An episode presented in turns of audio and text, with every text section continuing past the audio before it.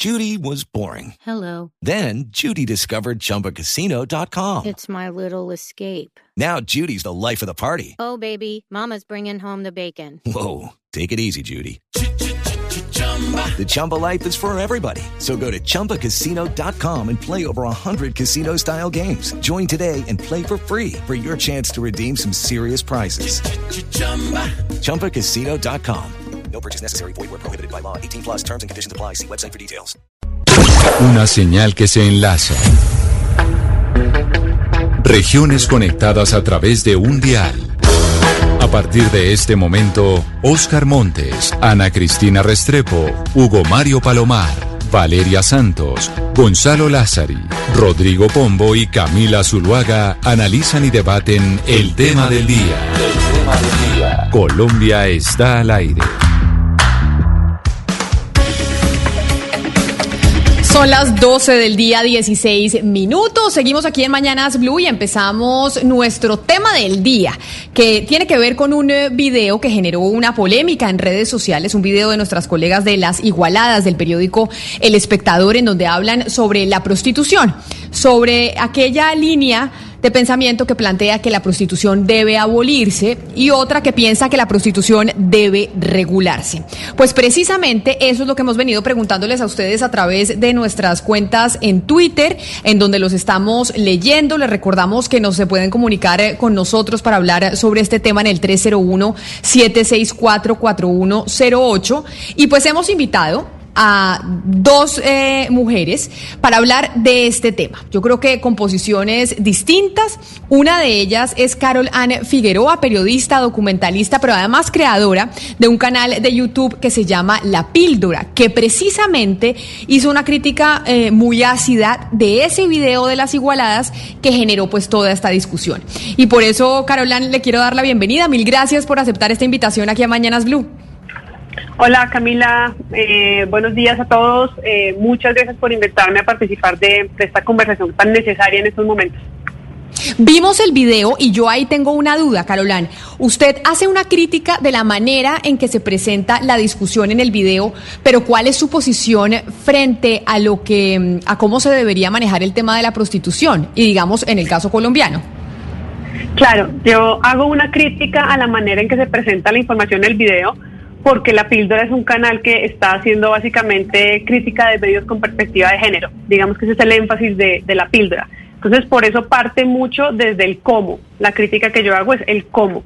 Y luego, pues la crítica ya entra más al qué, de qué es lo que se está diciendo, porque eh, la píldora resulta en esta conversación porque vengo en un proceso muy instintivo, digamos, de entender el tema de la prostitución y he estado como conversando con diferentes ángulos del asunto y lo que más claro me ha quedado a mí es que el tema de la prostitución tiene demasiadas aristas como para reducirlas eh, de sopetón y tiene muchas complejidades sociales eh, que necesitan también ser visibilizadas. Entonces, digamos que el punto principal de, de mi video en respuesta al video de las igualadas es ese, ¿no? Como abrir la conversación a mirar todas las aristas y no crear solo un, un, una cosa de bandos, ¿no? De blanco y negro.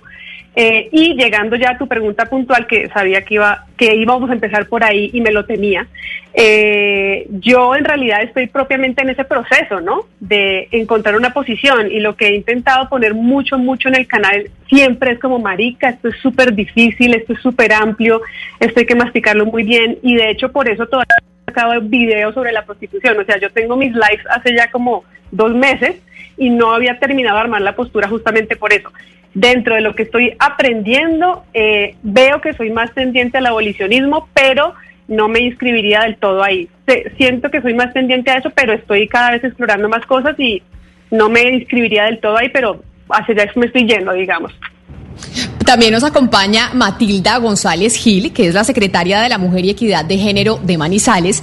Matilda sí eh, ha sido, y yo no sé si me equivoque, una activista básicamente por la regulación de la prostitución, y así lo hemos visto en, eh, en Manizales. Secretaria González, bienvenida, gracias por estar eh, con nosotros hoy aquí en Mañanas Blue. Hola Camila, muchas gracias por la invitación. Hola Carol, Ann y el resto de la mesa.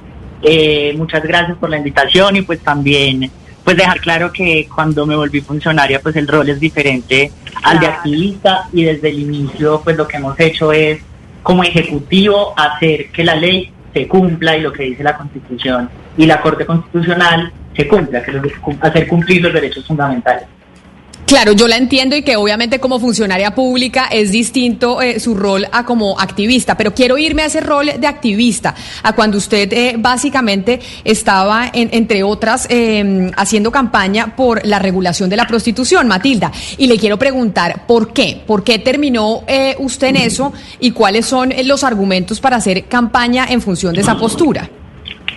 No recuerdo nunca haber hecho campaña para la regulación, lo que sí siempre he apoyado con toda convicción son los derechos fundamentales, en particular de las mujeres de grupos históricamente discriminados y, eh, digamos, frontalmente creo que uno de los grupos que más discriminación tiene en nuestra sociedad son las trabajadoras sexuales y siempre he apoyado los derechos y luchas desde las, de las trabajadoras sex- sexuales y siempre desde sus voces. Digamos que eh, llego ahí también por una realidad y es que eh, la Comisión Interamericana de Derechos Humanos dice que el 90% de las personas trans en América eh, ejercen o han ejercido en algún momento de su vida el trabajo sexual y también porque me ha tocado como abogada llevar casos y entender el impacto que tiene una posición que criminaliza el trabajo sexual, que a la final eh, se traduce en policía para las trabajadoras sexuales.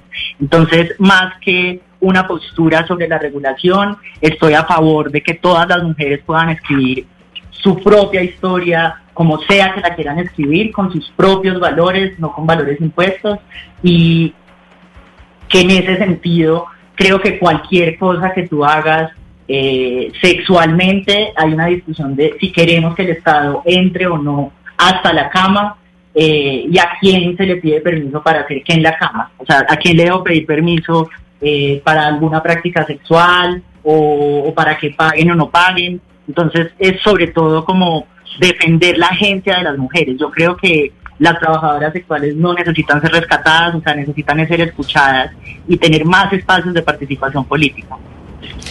Sobre, sobre ese punto, Matilda, que usted hace del Estado no se nos puede meter en la cama, es un planteamiento que hacen las igualadas en su video. Sobre esta discusión, planteamiento, eh, Carolán, que usted pues evidentemente critica de manera muy fuerte. Y yo sé que muchas personas tal vez no han visto eh, los videos y por eso le pediría a usted que nos dijera por qué esa crítica a ese argumento específico del Estado no se nos puede estar metiendo en la cama.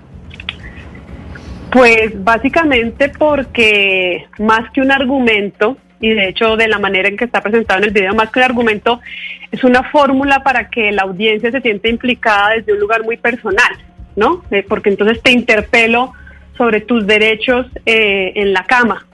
Y eso es muy impreciso en esta conversación, porque lo que yo haga o no haga en mi cama no tiene nada que ver con lo que una mujer en condiciones muy difíciles termina haciendo en la cama. Entonces es como que no podemos eh, volver todo tan simplista simplemente por generar un impacto en la audiencia que te está escuchando. Eh, cuando hablamos de que el Estado entre en estas situaciones, estamos hablando más de que el Estado entre a meter mano en economías altamente criminalizadas, que de hecho las economías altamente criminalizadas son las que son el entorno en el que suceden estas cuestiones y son las que hacen que tanto trabajadoras sexuales eh, cis eh, o trans eh, mueran prematuramente o tengan unas condiciones tremendas eh, de vida cotidiana, digamos. Entonces es como que si yo lo vuelvo algo tan simple como que el Estado se me meta en la cama, vuelvo al interlocutor, eh, lo anulo, lo anulo, porque si tú me dices eso, yo obviamente no quiero que nadie se meta en mi cama, pero es que mi cama no es la que está en cuestión, no es la cama de, de la persona que tiene posibilidades de elegir mil cosas. Estamos hablando de personas que sobreviven con una actividad sexual. Eso no tiene nada que ver con que el Estado se meta en la cama. Entonces, es esa mi crítica. Formularlo de esa manera desvía completamente la conversación y, y demerita, pues, invisibiliza un montón de realidades. Entonces, plantearlo así eh, anula mucho todo esto que estamos haciendo, Pero- que es conversarlo realmente, meterle la muela. Pero mire, Caroline, un poquito para poner a los oyentes en contexto, los que no se han visto el video, básicamente el video lo que presenta es una postura de una mujer abolicionista, no se sabe si es abolicionista o prohibicionista, está muy delgada esa línea en el video, digamos, pero lo que sí dice el video es una mujer, eh, digamos, que cree en el abolicionismo, pero además pintada y retratada como, digamos, eh, machorra, como no arreglada, etcétera, que argumenta básicamente pues que las prostitutas eh, son siempre trabajan forzadas en un menor o mayor grado y que por eso, digamos, y por no ser y no tomar esta decisión de una forma libre, pues siempre la prostitución está en un contexto de violencia contra la mujer. Por el otro lado, se presenta, digamos, a la mujer que está a favor de un revolucionismo como la sexy, que se está pintando las uñas, como, digamos, eh, esta mujer, digamos, que hace parte como el patriarcado, etcétera, y se caracteriza caracteriza, perdón, se pone como en, una caricatura las dos, eso, gracias, las dos posiciones, y esa es una crítica, pero cuando uno mira el debate entre las feministas, la verdad es que sí hay acusación por lado y lado,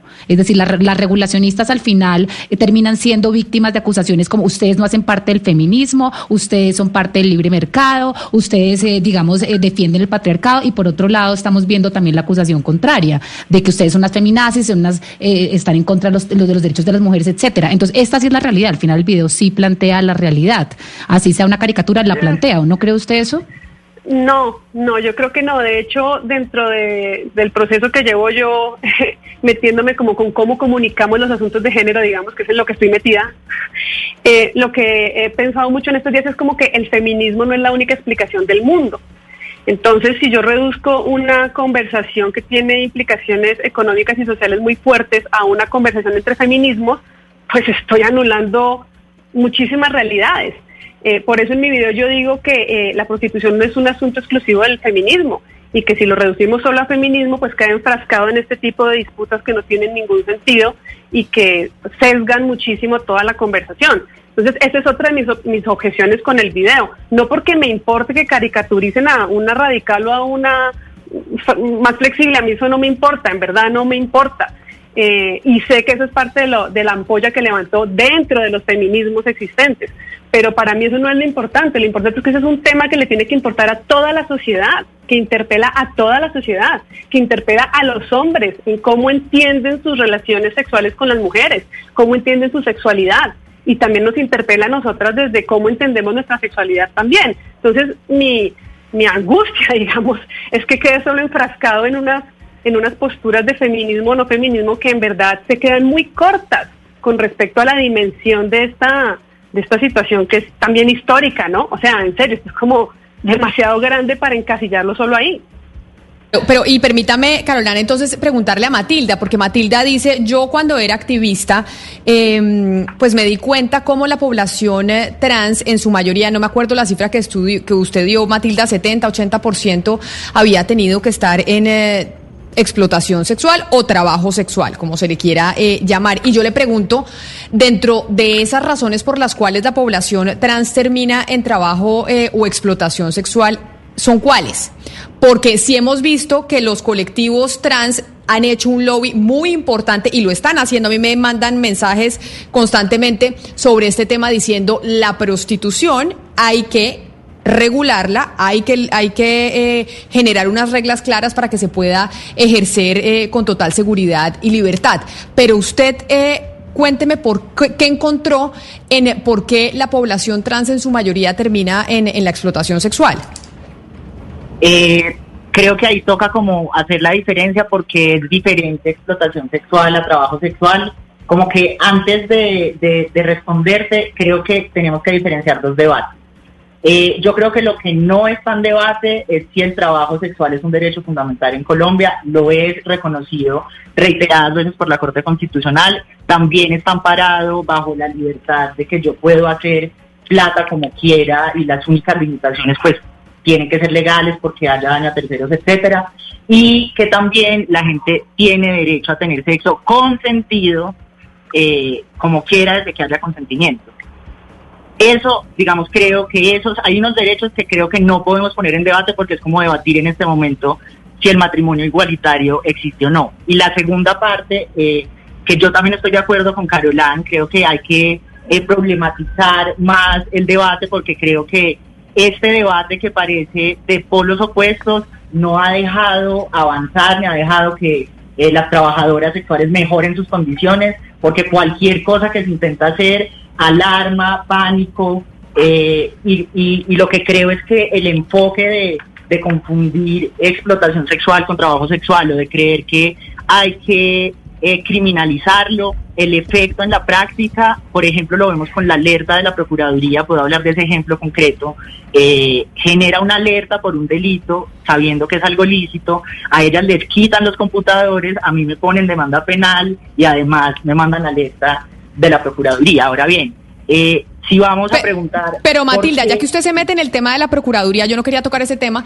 porque entiendo que usted está, es funcionario y estamos haciendo un debate distinto, pero la alerta de la Procuraduría es porque le, el Estado pues debe buscarle alternativas y así lo ha dicho también la Corte Constitucional a, a, las mujeres que están en condición de vulnerabilidad y en este caso pues son las mujeres que están siendo explotadas sexualmente. Y yo le digo explotadas sexualmente porque creo que en la mayoría de los casos quienes ejercen la prostitución están en esa condición. Creo que la minoría son las que la, la ejercen de manera, de manera libre. Y lo, y lo que decía la Procuraduría es porque se estaba entregando un computador para que siguieran ejerciendo... Eh, la prostitución solo que de manera virtual. ¿Por qué entregarles un computador para seguir ejerciendo la prostitución de manera virtual y no buscarle otras alternativas eh, distintas a ellas?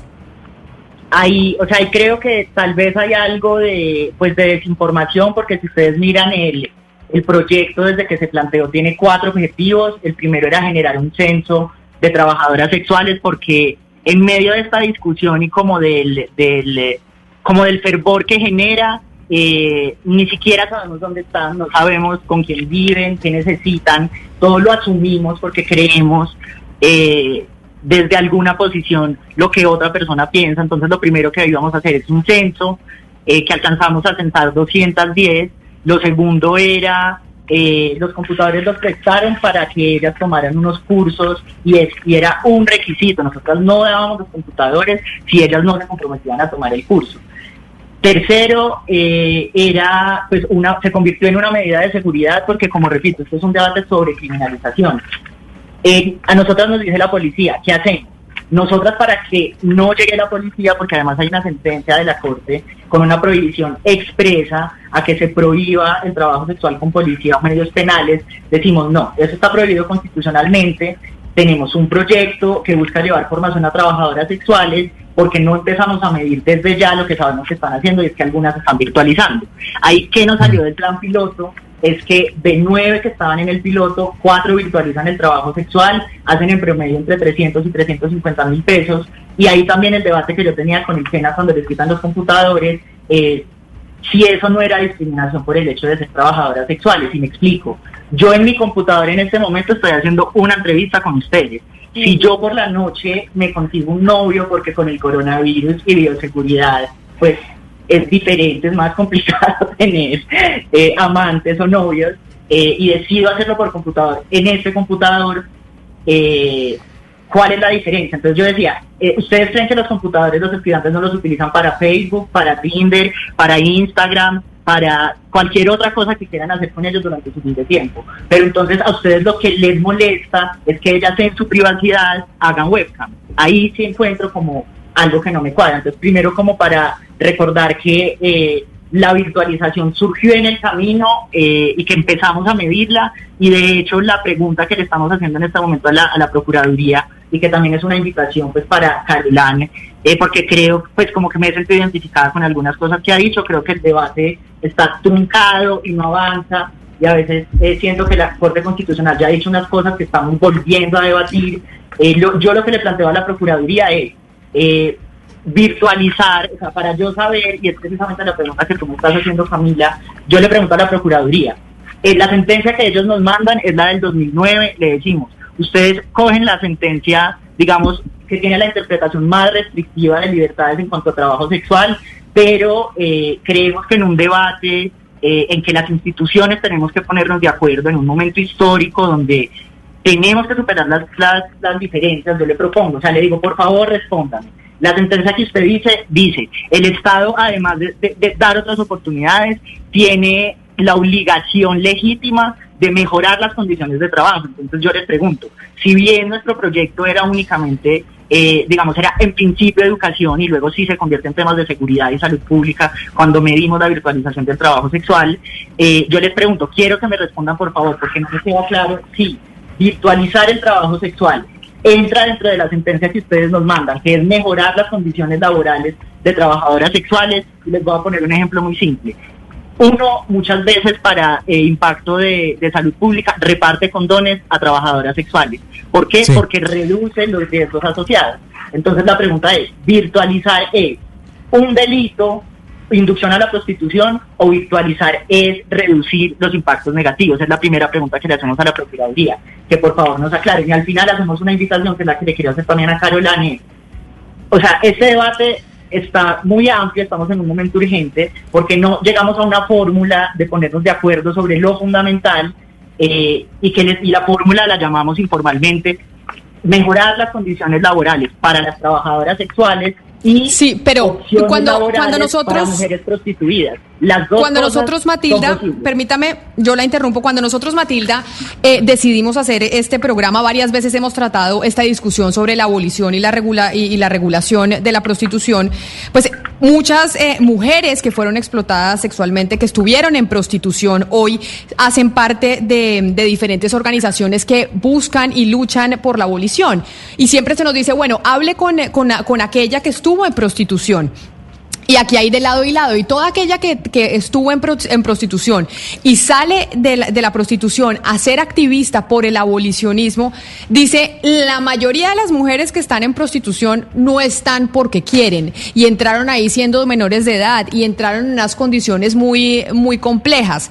Entonces, eh, ahí cuando usted dice ponernos de acuerdo en lo fundamental, valdría la pena saber si estamos de acuerdo en eso también o no, o si se está de acuerdo en que la prostitución, quien decide de verdad, de manera autónoma, ejercerla, es la minoría de las personas que están en esa, en esa actividad. Pero de eso tenemos cifras o, eh, o de dónde sacamos esa idea, porque digamos, yo creo que tenemos que hablar con cifras. Lo que también nos han mostrado los estudios, por ejemplo, en Asia, en diferentes lugares, es que los cuando las trabajadoras sexuales tienen más derechos, eh, hay menos violencia. Entonces también mi pregunta para ti es, listo, digamos que hay un montón de mujeres que están siendo explotadas. No es mejor que el Estado esté ahí, no es mejor que el Estado esté eh, mejorando condiciones laborales, dando opciones. O sea, lo que, y por eso es que nosotras decimos, o sea, no nos vamos a poner de acuerdo, pero por favor que eso no nos ate de manos. O sea, lo que a mí realmente me preocupa en un momento de pandemia global, de salud pública, es que el efecto práctico de la discusión es que les quitan los computadores y vuelven a la calle.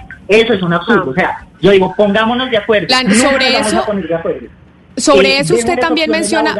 Perdón, Vivian. No, no, es que quiero darle la palabra a Carolán porque sobre ah, eso, Carolán hace una, eh, una declaración en el video de crítica eh, a las igualadas sobre el tema del Estado dándole garantías a una mujer que está en prostitución eh, de manera dándole garantías laborales a una mujer que está en, en prostitución y qué tan factible es que eso se pueda llegar a dar.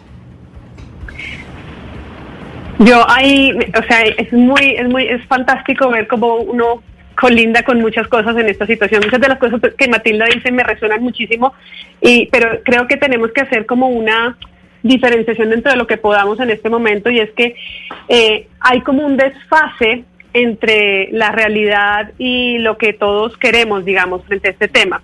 Eh, todos quisiéramos como solucionarlo, pero mientras queremos solucionarlo ya está pasando, ya está pasando a una velocidad tremenda, que ahí es donde me parece súper valiosa la iniciativa de, Matilda con el tema de los computadores, por ejemplo, porque está sucediendo en COVID. O sea, mientras nosotros debatimos y pensamos mil cosas, hay un montón de mujeres que viven de lo del diario a través de servicios sexuales y que viven de lo del diario y que encuentran una forma de seguir subsistiendo ahorita por la virtualidad. Entonces digamos que ahí entregamos una solución para algo que está pasando ahora mismo y a mí eso me parece valioso. Sin embargo, el tema del Estado tomando cartas en el asunto, yo pienso que sí, el Estado tiene que eh, buscar mejorar las condiciones laborales de todo el mundo, eh, pero también el Estado tiene que procurar que mejoren las condiciones de elegir, que, que mejoren las posibilidades de elegir. Entonces, eh, si el Estado tiene que elegir entre darte mejores condiciones para que sigas siendo prostituta o darte herramientas para que puedas decidir eventualmente dejar de ser prostituta, yo consideraría que es mucho más valioso invertir en esa otra posibilidad, porque algo que está pasando ahora mismo, volviendo al tema COVID, juntando las temporalidades, digamos, es que hay muchas trabajadoras sexuales que están intentando pasar la virtualidad, pero no pueden porque no manejan las herramientas digitales, porque no tienen ese, ese, manejo digital. Y si me voy a alguien que de pronto sí esté haciendo webcamer con él, digamos que independientemente, porque el tema de los estudios de webcamer es otro tema aparte, ¿no? Digamos que es independiente y tiene su cámara, sus luces, su, su set y lo hace de manera independiente, igual no tiene manejo de nociones financieras. Y entonces nunca logra entrar en una dinámica de ahorrar, de de pronto modificar, ¿sí me entienden? O sea, es como eh, realmente eh, regular el trabajo solamente no está empoderando a estas mujeres, o sea, realmente hay una cantidad de recursos eh, para elegir mejor, para potenciar mejor todas sus capacidades. Eh, que no se les están dando y que el Estado podría darlas, que el Estado tendría que ayudar a, crear ese entorno más saludable, digamos, porque el entorno de por sí ya es bastante insalubre, el entorno donde se realizan estas actividades. Sí, pero, pero venga, estamos hablando de, de quien ejerce la prostitución, pero no hemos hablado de quien la contrata. Y en algunos países, en Suecia, no sé en qué otros países, en el pasado se ha intentado imponer un modelo. Creo que en Colombia en su momento, siendo eh, congresista Clara Rojas, intentó eh, impulsar un proyecto de ley para que se sancionara o se multara a quienes contratan servicios de prostitución, si se pueden llamar así. Eh, ¿Usted cree que ese debate ya está desgastado o que valdría la pena darle una mirada a ese tema? No, pues claramente yo creo que el, el debate no está desgastado, no está dado. El debate no se ha dado ni con, ni con todas las aristas ni con todas las informaciones. Y desde esa perspectiva, digamos, de girar la mirada sobre el cliente, digamos, eh, pensando en la posibilidad como de, regularlo como trabajo, ¿no? Como con todas las condiciones de un trabajo. Eh, yo pensaba, por ejemplo, no sé, en el trabajo doméstico. El trabajo doméstico es un trabajo y está perfecto que uno lo haga, y dentro de lo que reglamenta el trabajo, no es solo lo que reglamente a la persona que lo está ejerciendo, sino también al posible empleador que abuse. Entonces, el tema aquí sería cómo regulamos a ese empleador que abusa. Porque es que un gran pero es que aunque muchas mujeres quieren ejercer la prostitución súper independientemente, no logran hacerlo completamente independiente porque por un lado hay que lidiar con el cliente, que varía mucho, durante el día, durante el mes, durante el año. O sea que el, cliente como, digamos, como jefe o como contratante, digamos, es difícil agruparlo porque es un ser móvil. Y entonces lo que queda en esa seguidilla de, jefe, digamos, por ponerlo en términos muy simples, sería como, ¿no? Como toda esta infraestructura de las whiskerías o de los pagadiarios o, o, de los moteles. Eh, esa estructura no se está mirando dentro de la posición de la regulación. Es como que es tan loco como que seguimos mirando mucho a, la prostituta dentro de esa regulación. Entonces, listo, le damos root a ellas, tienen actividad económica y entonces van a pagar impuestos, etcétera, y digamos que eso sería parte de una lógica laboral, pero la otra parte es justamente esa. Entonces, yo cómo regulo al que está contratando esos servicios. Yo tengo que girar mi mirada pero, multar, pero multar al cliente, pero multar al cliente, ¿usted cree que eh, regularía la prostitución o la aboliría o qué, qué pasaría en Colombia si se llegase a ese escenario? De multar a los clientes. Sí. Pues yo creo que es que justamente ese es el problema, las reacciones no siempre son eh, eh, punitivas o como de, cobros de plata, es un tema de reglamentarlo. Y el otro gran problema que tenemos aquí es que el apoyo que tendría una prostituta para exigirle a un cliente es la policía y la policía es igual o peor que el cliente. Entonces, eh, por eso es que se vuelve un escenario tan complejo, porque entonces no hay quien haga cumplir lo que en el papel podría crearse. Eh, uno de los, de los temas complejos aquí es que aunque se regulara completamente, de nuevo insisto, el entorno en el que se desarrolla la actividad es tan contaminado que no basta con reglamentarlo para decir que va a funcionar realmente. Pero Carolán, tomando en cuenta eso, hablando de la prostitución, ¿usted no cree que el prohibicionismo que hay detrás de esta posible regulación eh, pueda provocar lo mismo que el prohibicionismo que hay, por ejemplo, frente a la droga? Al final es muy ingenuo no pensar que, que las personas van a dejar de ofrecer y demandar sexo. Pues es que lo que yo creo es que ese prohibicionismo ya existe y ya está pasando lo que pasa con las drogas. O sea, realmente toda esa censura frente al tema ya existe. Por más que digamos trabajo, la, la, la mujer que está trabajando como trabajadora sexual eh, es muy difícil que dé la cara porque ya tiene todo este, eh, este peso encima de que está mal eso que hace. Y el que va a consumir prostitución también lo hace escondidas. Entonces, ya esa No, dinámica pero, de pero, pero Carolina, eso es, eso es muy distinto, perdón, eso es muy distinto a tener al Estado persiguiendo y, digamos, metiéndole en un ordenamiento punitivo al cliente, porque ahí entonces, aunque las abolicionistas digan que ellas no están o no son prohibicionistas, al final lo que eso hace es prohibir la prostitución, porque nadie puede comprar sexo. Entonces, en esa medida, los poquitos derechos que las mujeres podrían llegar a tener bajo un marco regulatorio se desaparecerían en un, en un escenario que es completamente utópico, porque al final va a seguir existiendo la compra y la venta de sexo. Claro, el gran problema es que parecen dos grandes utopías, ambos escenarios realmente. Sí. Eh, Pero pensando en las garantías que tú mencionas, yo creo que el prohibicionismo, si se implementara como tal, tendría que ir más hacia el cliente que hacia, hacia las prostitutas, digamos. Yo le quisiera preguntar a la secretaria González sobre los protocolos de trabajo. La Organización Internacional del Trabajo lleva décadas mirando cómo establecer eh, protocolos para evitar los abusos en los sitios de trabajo. Y en ese sentido, si se toma la prostitución como un trabajo y no como explotación, si se toma como un trabajo, eh, ¿cómo establecer unos protocolos en que no haya abuso y segundo, pues eh, cómo eh, explicar algo que, pues si tomo una palabra que usted dijo ahora, unas palabras que dijo ahora, usted habló de mujeres prostituidas. Si usted habla de mujeres prostituidas, quiere decir que ellas no tomaron la decisión libremente para ejercer eso que es ese trabajo. Listo, entonces, pues yo creo que hay varios temas como que quisiera tocar. Lo primero es que yo también creo que aquí hay un debate sobre el deseo de las mujeres, o sea, ¿por qué es tan absolutamente inimaginable que una mujer le pueda gustar el sexo y que a una mujer le pueda gustar la plata? O sea, eso, eso también quiero como tenerlo ahí, o sea, no, como que yo creo que tenemos que salirnos como del estereotipo de mujeres, las mujeres somos seres humanos, somos luz, somos oscuridad, somos tan diversas, queremos diferentes cosas, entonces creo que hay ciertos puntos de vista que no tenemos por qué eliminar por completo, o sea, decir eh, es que ninguna quiere, pero entonces ahí también es como ya la propuesta concreta que pues que le tenía también a Carolina y a la mesa y es en un momento en que estamos en una pandemia internacional inventemos, o sea, apostémosle a la siguiente fórmula. Es la siguiente, garantizar los derechos de las trabajadoras sexuales. Pero Matilda, generar- sobre, sobre ese punto, Pero- antes de que usted siga pero con quería- su respuesta. He tratado de decir la fórmula tres veces. Si quieres, déjame terminarla y seguimos para poder, o sea, para poder proponerles como el plan que tengo para ver si avanzamos en la discusión, que es la siguiente. es, eh, garantizar los derechos de las trabajadoras sexuales y generar opciones laborales para las mujeres prostituidas. Es decir, eh, esto tiene en cuenta los dos mundos. Es decir, si creemos que todas son explotadas, listo, invirtámosle a buscar opciones de laborales. Pero hay unas que están ejerciendo el trabajo y que tenemos que mejorarles las condiciones.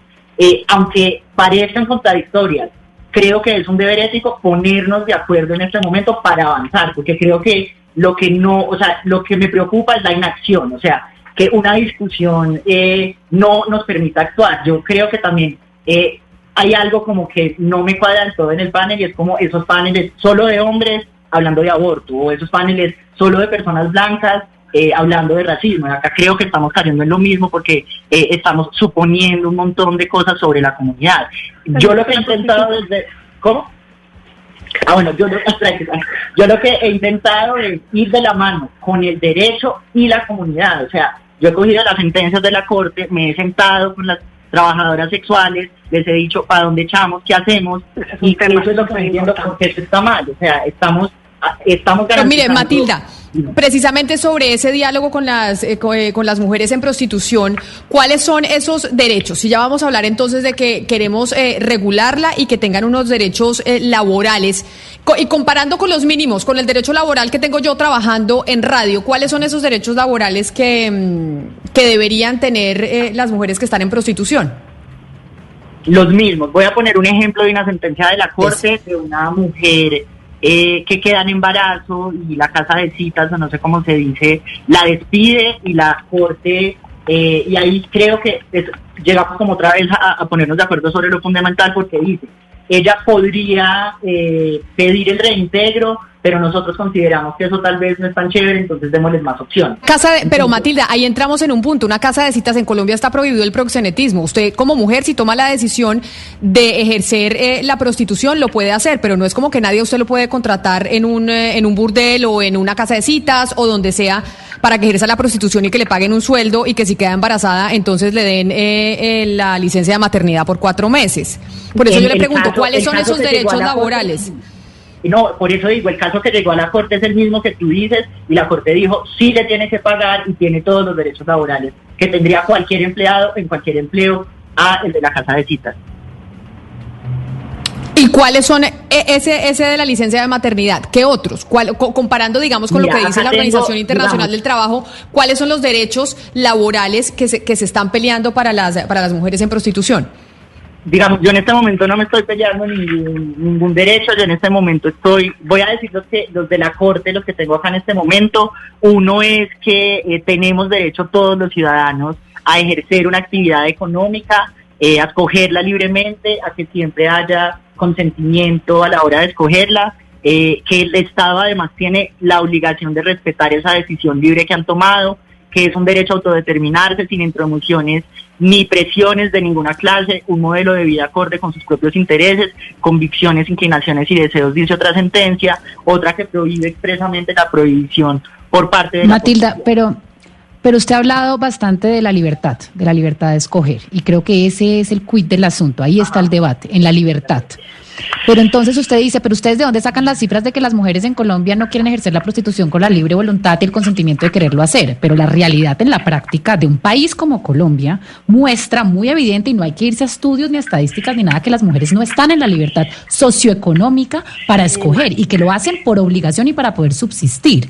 Entonces, ¿cuál es el planteamiento que se debería hacer para garantizar en realidad que estas mujeres lo hagan en plena libertad? Porque es que si yo, que soy Valeria y soy privilegiadísima, hay muchas decisiones que tomo sin libertad de verdad, porque soy mujer y porque estoy bajo un mundo patriarcal, ¿cómo se puede esperar que una prostituta en realidad tenga esa libertad, Matilda? Claro, pero entonces yo creo que ahí entramos, o sea, mejor dicho, ¿qué es lo que estamos cuestionando en este, en este momento? Porque hay otro montón de trabajo. O sea, yo no estoy diciendo que eso no pase, es más, vi una cifra de la Comisión Interamericana donde por discriminación la mayoría de trabajadoras sexuales están en el trabajo sexual. Lo que pasa es que la lógica de criminalizarlo no funciona en la práctica porque nunca ha servido prohibirle tener sexo a la gente. Pero además, eh, lo que creo es que ese debate sería más amplio. Por ejemplo, los mineros. Los mineros terminan con los pulmones llenos de cisne, eh, lavar baños, o sea, hay un montón de profesiones de las cuales podríamos decir lo mismo y sin embargo ni sobre los mineros ni sobre las trabajadoras domésticas estamos cuestionando si eso es un trabajo digno, ni estamos cuestionando si deberían o no tener derechos. Entonces yo no estoy sacando la complejidad socioeconómica del lado, estoy diciendo tengamos un enfoque práctico porque eh, de las formas que podemos avanzar es como reconociendo que nadie en ningún momento tiene como todas las posibilidades. Y también creo que hay como un, un doble rasero para hablar de muchos trabajos que nadie quiere hacer, que pagan poquito, que no hay garantías. Entonces, ampliemos el debate sobre todas las garantías laborales, pero, no excepcionalizar, porque creo que ahí es el debate realmente sobre sexo. Yo creo que lo que molesta es el sexo. Pero no, Matilda, pero mire, fíjese que usted ahorita habló... Valeria, o sea, Valeria. Señora. Permítame porque eh, Matilda ha dicho que lo que molesta es el sexo constantemente y que no pensamos nosotros o algunas mujeres que las mujeres también pueden tener deseo sexual y que las mujeres también les puede gustar la plata. No, pues por supuesto que las mujeres tenemos deseo sexual y por supuesto que a las mujeres también eh, les puede gustar la plata. Ni más faltaba. Eh, la discusión no es el moralismo del sexo o no, sino las condiciones y lo que significa y lo que implica para las mujeres que están en, que están en prostitución. Usted me dice, las cifras no son reales de que la mayoría de las mujeres que están en prostitución entraron siendo menores de edad o están siendo explotadas o lo están haciendo por su condición eh, de pobreza y que si hubieran podido elegir hubieran estado en otro tipo eh, de actividad. Entonces, si usted conoce las cifras, Matilda, cuéntenos porque tal vez eh, usted está más informada que yo en ese sentido y tal vez entonces la mayoría de las mujeres que están en prostitución están porque, porque les gusta y porque lo quieren hacer, porque el tema del deseo no creo que sea la discusión porque al final cuando usted está en, una, en, un, en un intercambio con un, con un hombre, el deseo de, la, de quien ejerce la prostitución es lo último que, importa, porque usted básicamente su deseo no es el que importa, el, el, deseo que importa es del que le paga. Claro, pero yo uno nunca ha afirmado lo que tú estás diciendo, lo que sí he dicho es que... Eh, tenemos que empezar a medirlo. Por eso es que el piloto de Manizales lo primero que hizo consenso. Entonces, ¿por qué hablo de cifras? Porque creo que es muy importante escuchar las voces de ellas. Y creo que en muchas de las cosas que nosotros decimos, nadie puede, si puede, hay algo de prejuicio sobre lo que creemos que es el trabajo sexual. Entonces, por eso, repito, o sea, yo no estoy negando ninguna de las dos realidades. Yo creo que hay muchas, eh, pues que por falta de oportunidades terminan ahí. Por eso digo, pongámonos de acuerdo en la fórmula. Derechos para trabajadoras sexuales, eh, mejorar sus condiciones y para mujeres prostituidas opciones laborales, que son aquellas que no lo hacen libremente. Y creo que es una forma de avanzar porque podemos ponernos de acuerdo. Entonces también quiero preguntarles qué les parece esa fórmula pues en este debate. Carolan, y justamente yo creo que pues puede responderle a Matilda qué le parece la fórmula, pero quiero que centremos también la discusión porque usted empezó esta entrevista diciendo que usted estaba aproximándose mucho más a la vertiente abolicionista, que al final, le recuerdo a los oyentes, se basa en la persecución del hombre que compra por el sexo o la persona que compra por sexo. Entonces, yo quiero saber usted, bajo la premisa que hace Matilda, bajo un, digamos, un marco regulatorio de la prostitución, ¿usted qué piensa si está mucho más cercana al abolicionismo al final, que es la persecución del hombre? Pues es que creo que hay, frente a lo que has dicho, frente a lo que dijo Matilda, hay varias cosas que quisiera resaltar. El tema de, del deseo, claramente eh, el tema de que la mujer tenga deseo y que, que, lo hacen porque le gusta y que cobra por tener placer, esa, esa, esa parte de la conversación sí está ahí, hay que asumirla, digamos, culturalmente está ahí pero creo que no es lo principal cuando queremos entrar a pensar si, si cómo regular la situación, cómo manejar la situación, eso ya no es lo principal. Y digamos que para salir del paso de eso fácil, digamos, sí, a muchas mujeres les gusta, ok, pero es que los deseos no son derechos y aparte los deseos de una parte no se vuelven como la realidad de una gran mayoría. Y ahí es donde entra todo el, el tema de lo que mencionaba Camila ahora y es como toda esta realidad de, de la, realidad social tan compleja en la que vivimos que hace que uno pueda desear lo que en realidad no, desea, porque está demasiado condicionado. Y ahí es donde para mí eh, la conversación nos interpela a todos, igual, igual, igual que nos interpela con el tema de que la mujer quiere o no quiere, eh, también nos interpela sobre el tema de cómo la mujer regula sus deseos porque si es dueña de sus deseos, pues cómo lo regula. Y entonces, si es dueña de sus deseos, porque tiene que cobrarlos, porque tiene que volverse un trabajo, porque simplemente no va por ahí teniendo sexo libremente y ya, porque se tiene que volver un trabajo.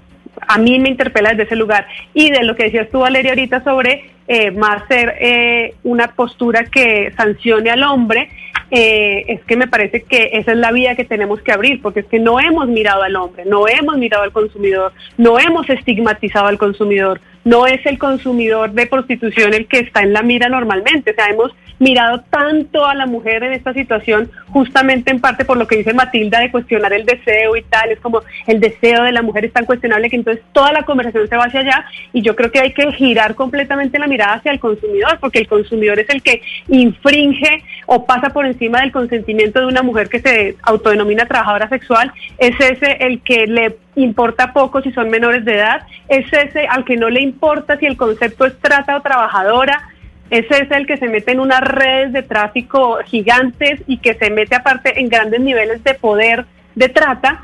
Eh, entonces, para mí lo más valioso de esta postura abolicionista o de este énfasis de, es que no me gusta la palabra perseguir, pero es miremos al consumidor, vámonos detrás de esa parte de la ecuación. Y de hecho, este ya se nos... De pandemia, perdón. No, claro, yo digo, adelante, en este exacto de pandemia, o sea, listo, hablemos del consumidor, pero, o sea, miremos este caso exacto. A unas trabajadoras sexuales les quitan unos computadores que eran para estudiar porque también los usan para virtualizar. O sea, yo entiendo que esa discusión la podamos dar. Yo lo que realmente, pues creo que necesitamos es que esos casos concretos de pandemia hoy en día, que inevitablemente, si no hay otra solución, van a empezar otra vez a salir a la calle. Entonces creo que es súper importante eh, de acuerdo con eso, pero digamos, en este momento en que sí nos podemos poner de acuerdo. Nos podemos poner de acuerdo en que eh, las personas que son más tendientes al abolicionismo consideran que son muy importantes las oportunidades laborales. Estamos dispuestas como a generar ese consenso, pero también necesitamos que haya un consenso del otro lado y es porque creo que puede haber algo de infantilización al decir que ninguna mujer jamás puede decidir cobrar por dinero. O sea, eh, creo que las dos la- las dos tienen que ser posibles porque las mujeres somos complejas y creo que la forma de avanzar es las dos realidades existen, démosle a estas oportunidades y a estas mejorémosle las condiciones en un momento de pandemia. Yo creo que las Claro. dos son posibles en este momento.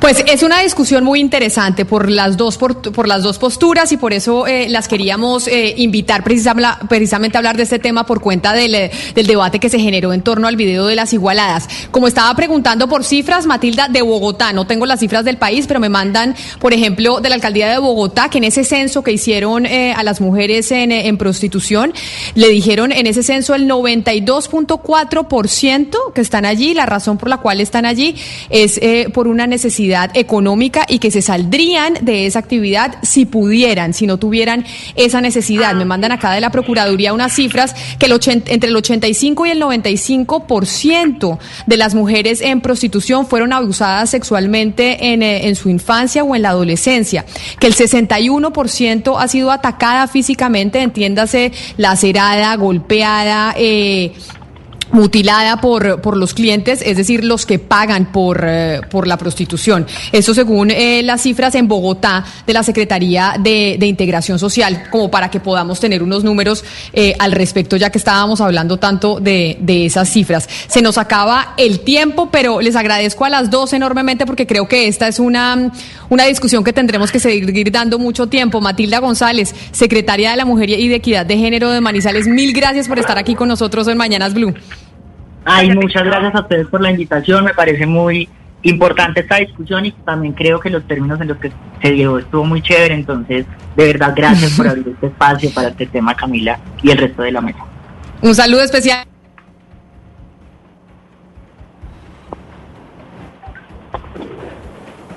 Bueno, y, ta- y despedir también a Carolán. Muchas gracias por estar con nosotros hoy en Mañanas Blue. Espero que pues esta conversación abra paso, digamos, a un debate en realidad donde las dos posturas puedan lograr lo que a todos queremos acá, que es la dignidad de las mujeres y sus plenos derechos.